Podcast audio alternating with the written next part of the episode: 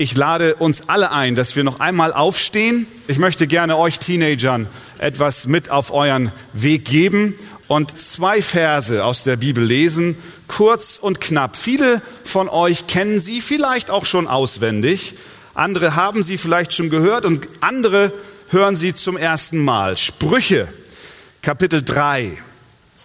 Das sind Sprüche, die der König Salomo geschrieben hat inspiriert von Gott und seinem Geist. Und er schreibt dort in Kapitel 3 in den Versen 5 und 6 Folgendes.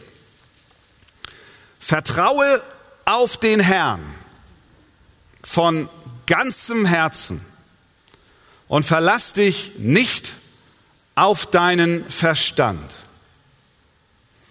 Erkenne ihn auf allen deinen Wegen, so wird er deine Pfade oder wir können auch sagen, deine Wege ebnen.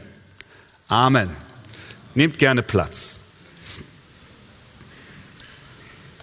Es gab in Deutschland einen ganz bekannten Pfarrer, der hieß Willem Busch.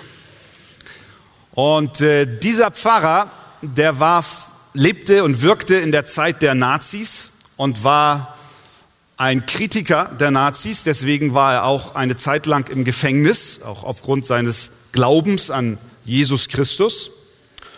Und als er aus dem Gefängnis noch während der Nazizeit entlassen wurde, bekam er eine Einladung von Studenten in der Stadt Münster. Und äh, sie haben ihn eingeladen, zu dem Thema zu sprechen, wozu bin ich auf der Welt? Er hat die Einladung freudig angenommen, aber dann haben die Veranstalter doch kalte Füße bekommen, weil sie nicht genau wussten, wie die Nazis darauf reagieren, dass dieser Mann jetzt eine freie Rede halten kann. Und deswegen haben sie gesagt, nee, lass uns mal lieber daraus eine Diskussionsrunde machen und der Pfarrer kann sie leiten. Also kam Pfarrer Busch in einen Raum mit vielen hundert Studenten und hat die Diskussion zum Thema, wozu bin ich auf der Welt geleitet und hat gesagt, liebe Studenten, ich gebe diese Frage an euch weiter. Bitte schön, was sind eure Antworten? Wozu bin ich auf der Welt? Meldet sich der Erste und hielt eine Rede und sagte, ich bin auf der Welt für mein Volk. Blätter, sagte er, sind nichts, der Baum ist alles. Und das Blatt ist der Einzelne und der Baum ist das Volk. Und auf den kommt es an. Und meine Bestimmung ist, für mein Volk da zu sein. Als er fertig war, fragte Bush, und wozu ist das Volk da? Und dann sagte dieser Student, äh, verlegen, überrascht, ja, das weiß ich auch nicht, wozu das Volk da ist. Da meldete sich ein zweiter und sagte, ich bin auf der Welt, um meine Pflicht zu tun. Meine Bestimmung ist, meine Pflicht zu erfüllen. Als der Pfarrer Busch diese Geschichte erzählte, da war das schon der Krieg zu Ende und es waren gerade die Nazi-Kriegsverbrecherprozesse im Gange. Und er sagte, was heißt das, meine Pflicht zu erfüllen? Ist es nicht das, was viele Nazi-Kriegsverbrecher gerade als Entschuldigung in ihren Verhandlungen von sich geben. Sie haben gesagt, ich habe nur getan, was man mir befohlen hat. Ich habe nichts anderes getan, als meine Pflicht zu erfüllen. Ist es Pflicht, Menschen umzubringen? Wer sagt mir, was meine Pflicht ist? Ein anderer meldete sich und sagte, ich bin adlig, schon seit vielen Geschlechtern. Ich bin auf der Welt, um das blaue Blut meiner Familie weiterzureichen.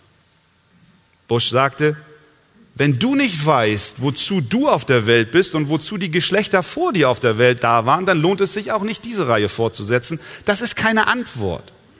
Alle eure Antworten sind nur eine Verlagerung der Antwort. Ihr schiebt sie nur ein Stück weiter von euch fort. Die Menschen und Studenten spürten, dass sie auf diese Frage nicht wirklich eine Antwort haben. Und wenn man über ihre Antworten nachdenkt, dann stellt man fest, dass die Antworten nicht wirklich Antworten sind, sondern einfach nur uns zu einer gewissen Beruhigung dienen. Ja, da ist irgendein Sinn in meinem Leben. Und dann stand einer auf und sagte, na Herr Pfarrer, dann wollen wir es zugeben, das Leben ist sinnlos. Wir sind Zufallsprodukte. Durch eine lange Entwicklung von einem einzelligen Lebewesen bis zum Menschen haben wir uns entwickelt, aber ein Sinn steckt nicht dahinter. Und darum bleibt uns nur eins übrig, Leben genießen. Was heißt das? fragt der Pfarrer. Ja, Alkohol und freie Liebe. Busch daraufhin, mein lieber Freund, und was ist, wenn es doch einen Sinn gibt? Und du am Ende deines Lebens darüber nachdenken musst, ob ich diesen Sinn verfehlt habe. Du kannst es dann nicht so machen, wie wir es gerne mit unseren Schulheften tun. Wir fangen an, etwas zu schreiben, wollen schön schreiben. Der Lehrer kommt und korrigiert und wir sagen, das Heft gefällt mir nicht mehr, ich schmeiße es weg und ich kaufe mir ein neues mit einer schönen weißen Seite. So geht es mit unserem Leben nicht. Wir können nicht unser Leben wegschmeißen und ein neues kaufen. Wir haben nur eins zum Leben. In der Bibel steht, es ist dem Menschen gesetzt, einmal zu sterben und danach das Gericht Gottes. Und dann komme ich dort an und stelle fest, ich habe mein Leben verspielt, weil ich den Sinn und den Zweck, wofür ich gemacht wurde, nicht erkannt habe. Diese Frage ist extrem wichtig für uns alle hier im Raum, ob wir heute aus dem Bibelunterricht entlassen werden einen neuen Lebensabschnitt vor uns haben oder ob wir schon im Leben weiter vorangeschritten sind. Diese Frage, die muss beantwortet werden. Es gibt nur einen einzigen, der uns sagen kann, wozu wir auf der Welt sind. Das ist kein Philosoph, nicht unsere Eltern, auch nicht unsere Lehrer, auch nicht die Politik, auch nicht die Medien oder das Internet kann eine Antwort auf die Frage geben. Selbst die Institution Kirche an sich kann diese Antwort nicht geben. Es gibt nur einen, der uns die Frage beantworten kann, wozu bin ich auf der Welt und was soll ich mit meinem Leben tun? Es kann nur Gott sein, der uns die Antwort auf diese Frage gibt.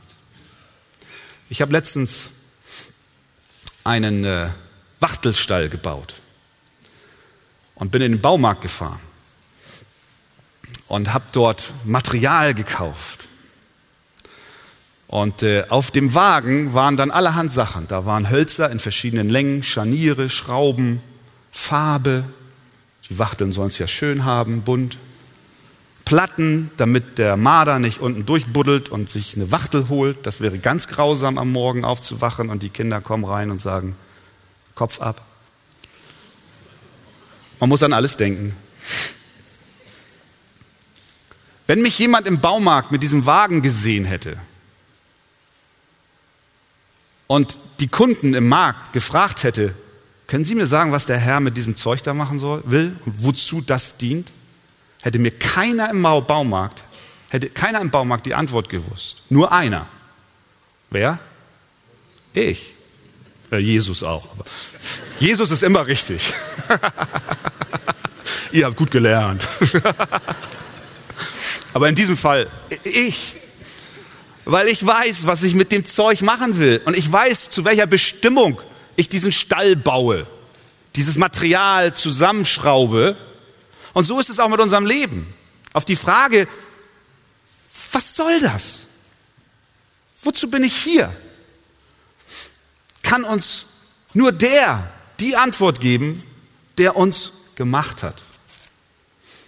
Und in unserem Text gibt er uns die Antwort. In der Bibel redet Gott zu uns. Und er sagt zwei Dinge in diesen beiden Versen. Erstens, du sollst Gott Vertrauen. Was haben wir gelesen?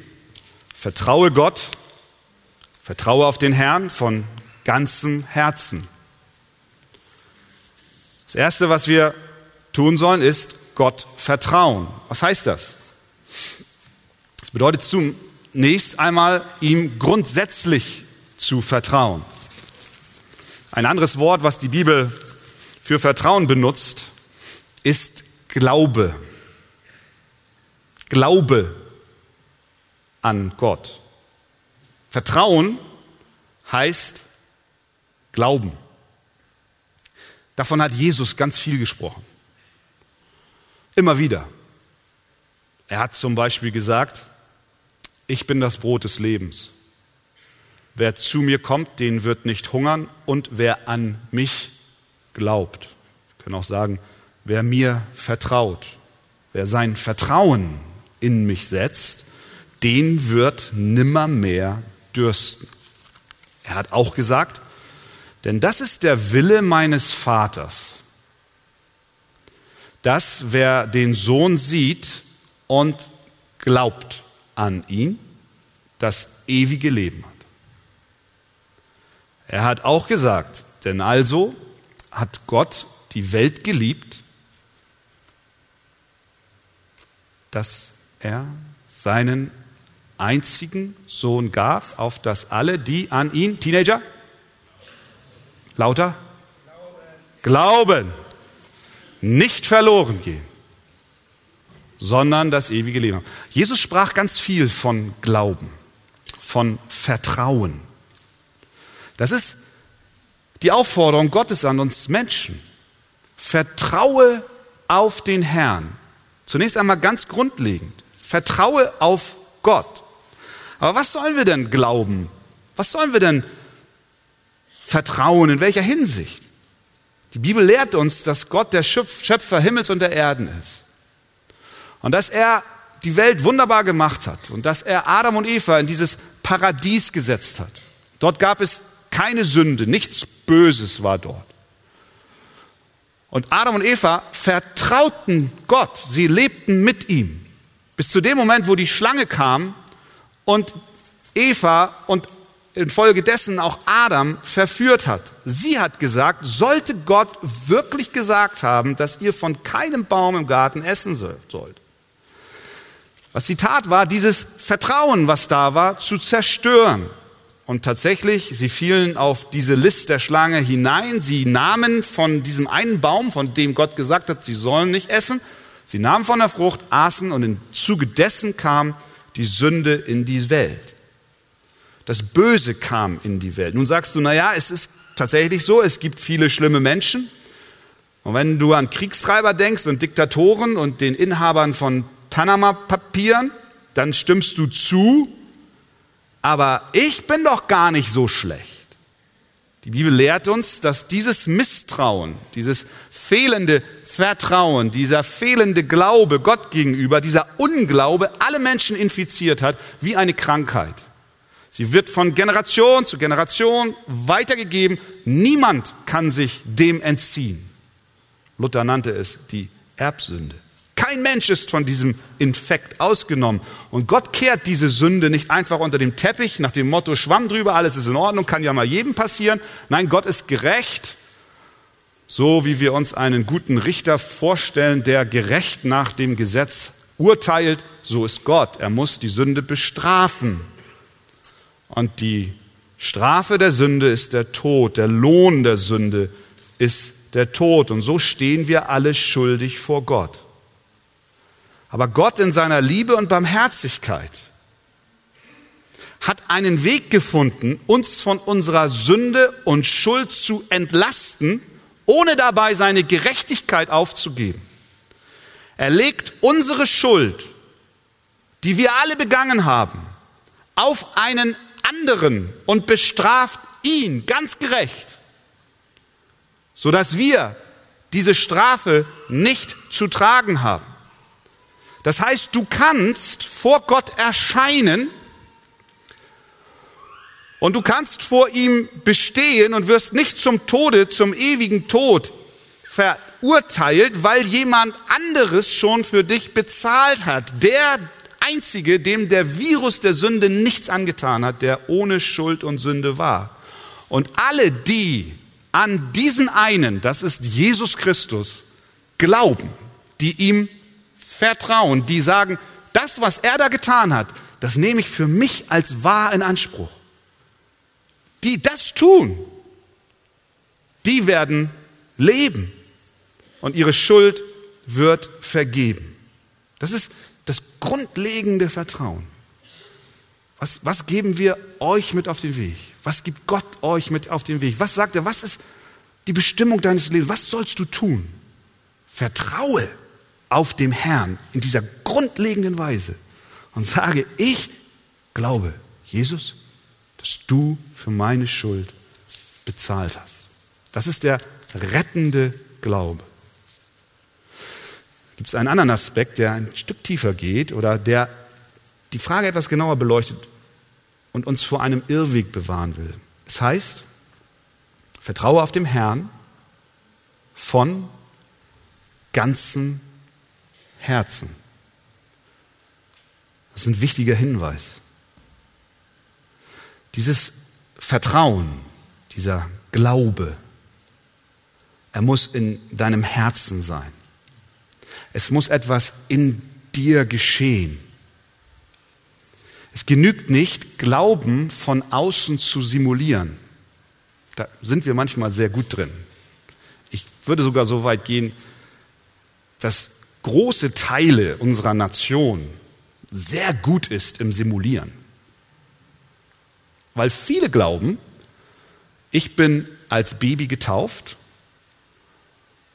ich bin konfirmiert und meine Eltern waren auch immer Kirchensteuerzahler und deswegen bin ich ein Christ. Aber im Herzen vertrauen nicht viele dem, was Jesus Christus für sie am Kreuz bewirkt hat. Sie vertrauen nicht von Herzen, sondern sie vertrauen der Tradition nach. Von außen trauen sie, aber nicht von innen. Unser Glaube muss von ganzem Herzen kommen. Es geht Gott nicht darum. Das ist ein völlig falsches Verständnis von Gott. Es geht Gott überhaupt nicht darum, dass wir uns nur ordentlich benehmen. Genauso wenig wie es mir nicht darum geht, dass meine Kinder nur nach außen hin machen, was ich sage, damit sie bloß Frieden im Haus haben, sondern ich möchte doch, dass sie von Herzen die Dinge verstehen und folgen.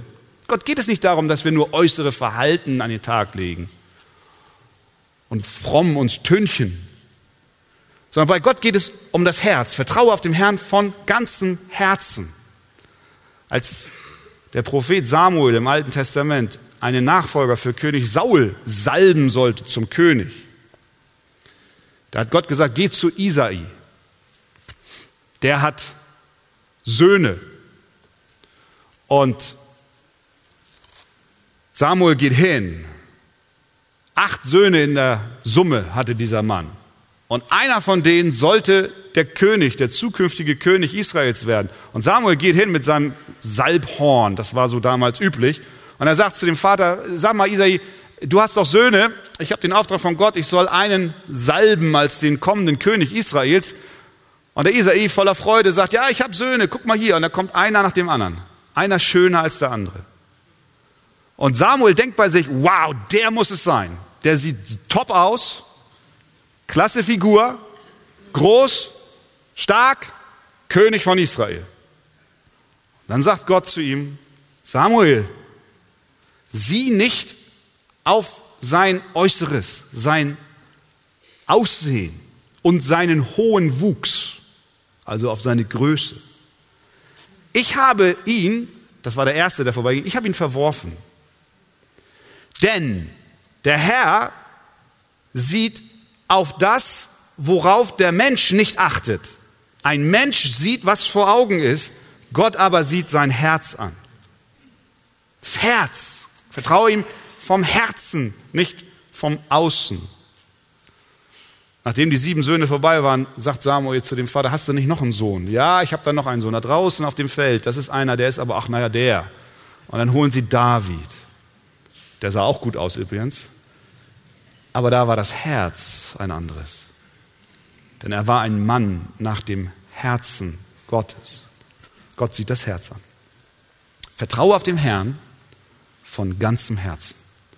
Das war das grundlegende Vertrauen, dass wir Gott vertrauen, dass er Christus sandte zur Vergebung unserer Schuld. Aber es gibt auch einen anderen Aspekt des Vertrauens, das ist das fortwährende Vertrauen. Denn ich weiß, ihr lieben Teenager, dass einige von euch vielleicht noch nicht Gott wirklich vertraut haben in dieser Weise. Aber ich weiß, es sind welche unter euch, die mit Gott schon so leben, dass sie von sich sagen können, ja, ich vertraue, dass Christus für meine Schuld gestorben ist. Und da geht es um das fortwährende Vertrauen. Du hast Gott schon geglaubt und nun lebst du mit ihm. Aber dieser Glaube und dieses Vertrauen wird auch in deinem Leben immer wieder mal auf die Probe gestellt. Gott will, dass wir in diesem Glauben und in diesem Vertrauen wachsen und zunehmen. Er möchte, dass wir als seine Kinder stärker werden. Auch in Krisenzeiten soll dieser Glaube uns tragen. So ähnlich haben das vielleicht auch eure Eltern mit euch gemacht. Ich, ich weiß es nicht, wie eure Geschichte war. Aber ich kenne das ja von zu Hause. Wenn die Kinder klein sind und sie sollen oder sie möchten sich mit einem Freund verabreden oder einer Freundin, dann kommen sie zu Mama und sagen, ja, ich möchte mich verabreden und so weiter. Und dann nimmt die Mama den Hörer und ruft bei den Eltern an und dann wird ein Termin vereinbart und so weiter. Irgendwann werden die Kinder größer und dann kommt der Moment, wo die Mama sagt, ruf selber an und organisiere dein Treffen selbst. Und dann sind die Kinder erstmal, oh, das ist aber eine Hürde. Da wird, da wird etwas Neues von mir erwartet, eine neue Schwelle im Leben ist, also eine, neue, eine Linie im Leben wird überschritten. So ist es auch bei Gott. Wenn du den Glauben im Glauben sein Kind geworden bist, dann wird er dich fördern und auch fordern wollen. Er wird dich an Stellen bringen, wo du einen neuen Schritt machen sollst. Den Hörer selbst in die Hand nimmst. Nicht, weil er dich kaputt machen will, sondern weil er dich im Vertrauen wachsen lassen möchte. Deswegen sagt der Text einige Verse später, mein Sohn oder meine Tochter, verwirf nicht die Züchtigungen des Herrn und sei nicht unwillig über seine Zurechtweisung. Denn wen der Herr liebt, den züchtigt er, den erzieht er, den, dem hilft er, in diesem Vertrauen und in diesem Glauben zu wachsen. Das gilt nicht nur für Teenager, sondern auch für Ältere. Wir kommen an Punkte in unserem Leben, wo wir neu in diesem Vertrauen geprüft werden. In Krisen, in Tälern, in Konflikten bei unbeantworteten Fragen sind wir geneigt, unserer eigenen Weisheit zu vertrauen. Dann suchen wir nach einem eigenen Weg aus der Bedrängnis. Wir wollen mit allen Mitteln verhindern, vor anderen als schwach zu gelten. Unsere größte Sorge ist, dass uns, dass andere unsere Ohnmacht entdecken. Also halten wir Ausschau nach einem Plan und suchen daraus herauszukommen. In Vers 7 lesen wir aber, halte dich nicht selbst für weise. Mit anderen Worten, glaube nicht, dass du die Kapazität hast, die Dinge aus eigener Kraft zu regeln. Der Text sagt auch, verlass dich nicht auf deinen Verstand. Er will dir den Mut machen, Gott zu vertrauen. Auch wenn das Vertrauen in Frage gestellt ist. Wenn er sagt, verlass dich nicht auf deinen eigenen Verstand, heißt das nicht, du sollst den Verstand an der Garderobe abgeben, wenn du zu Gott kommst und dann brauchst du nicht mehr denken. Nein, ganz im Gegenteil. Die Bibel fordert uns an vielen Stellen auf, dass wir mit unserem ganzen Verstand Christus nachfolgen sollen auch in der Kirchengeschichte haben wir immer wieder Wissenschaftler und Forscher, ich denke nur an Livingston und andere gesehen, die mit ihrem Verstand Gott geehrt haben.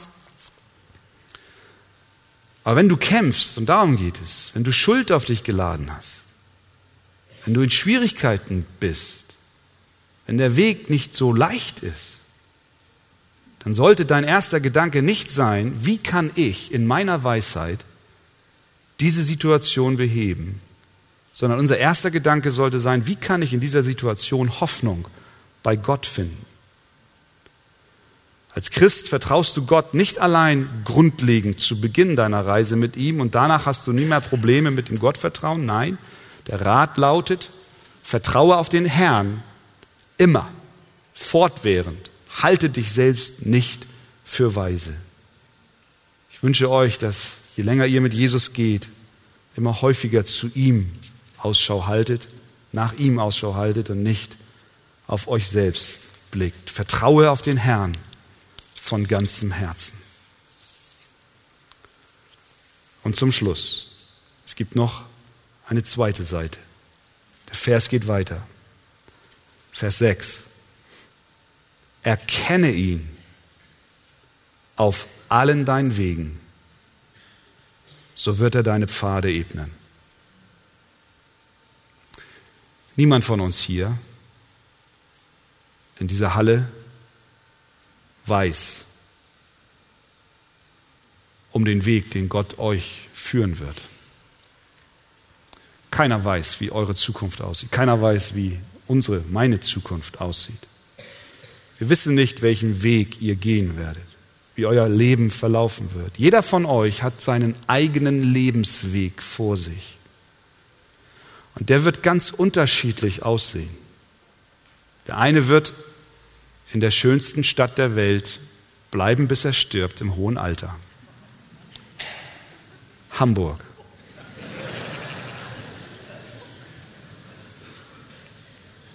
Ein anderer, der zieht nach Paderborn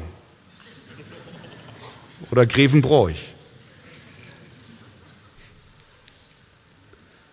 Einige von euch werden heiraten. Andere werden Gott ganz mächtig als Singles dienen. Einige werden niemals Geldsorgen haben. Andere von euch schon. Einige werden von Freunden bitter enttäuscht werden. Und andere werden von Feinden positiv überrascht sein. Einige von euch werden mit Gesundheit gesegnet sein bis zum Lebensende. Andere mit körperlichen Herausforderungen zu kämpfen haben. Niemand von uns kann vorausschauen, wie euer Lebensweg aussieht. Wie tief die Täler sein werden oder wie hoch die Höhen sein werden. Wie immer auch dein Weg aussieht, nimm das mit. Wie immer dein Weg aussieht. Gedenke an Gott auf allen deinen Wegen. Erkenne ihn, wenn du vor Freude platzen möchtest, aber erkenne ihn auch, wenn du in deinem Kummer versinkst. Sieh die Freundlichkeit Gottes, wenn die Sonne über deinem Leben strahlt. Aber vergiss nicht, er ist da, auch wenn der Wind bläst und der Sturm tobt. Erkenne ihn auf allen deinen Wegen. So wird er deine Pfade ebnen. Er wird aufstehen und er wird dem Sturm und den Wellen gebieten und er wird sagen, sei still. Und der Wind und die Wellen werden seinem Wort gehorchen. Wie sagt der Psalmist, und ob ich schon wanderte im finsteren Tal, fürchte ich kein Unglück, denn du bist bei mir. Dein Stecken und dein Stab, sie trösten mich. Erkenne ihn auf all deinen Wegen, vergiss ihn nicht. Er will mit dir gehen. Er wird dich nicht verlassen noch versäumen. Vertraue auf den Herrn von ganzem Herzen und verlass dich nicht auf deinen Verstand. Erkenne ihn auf allen deinen Wegen, so wird er deine Pfade ebnen. Amen.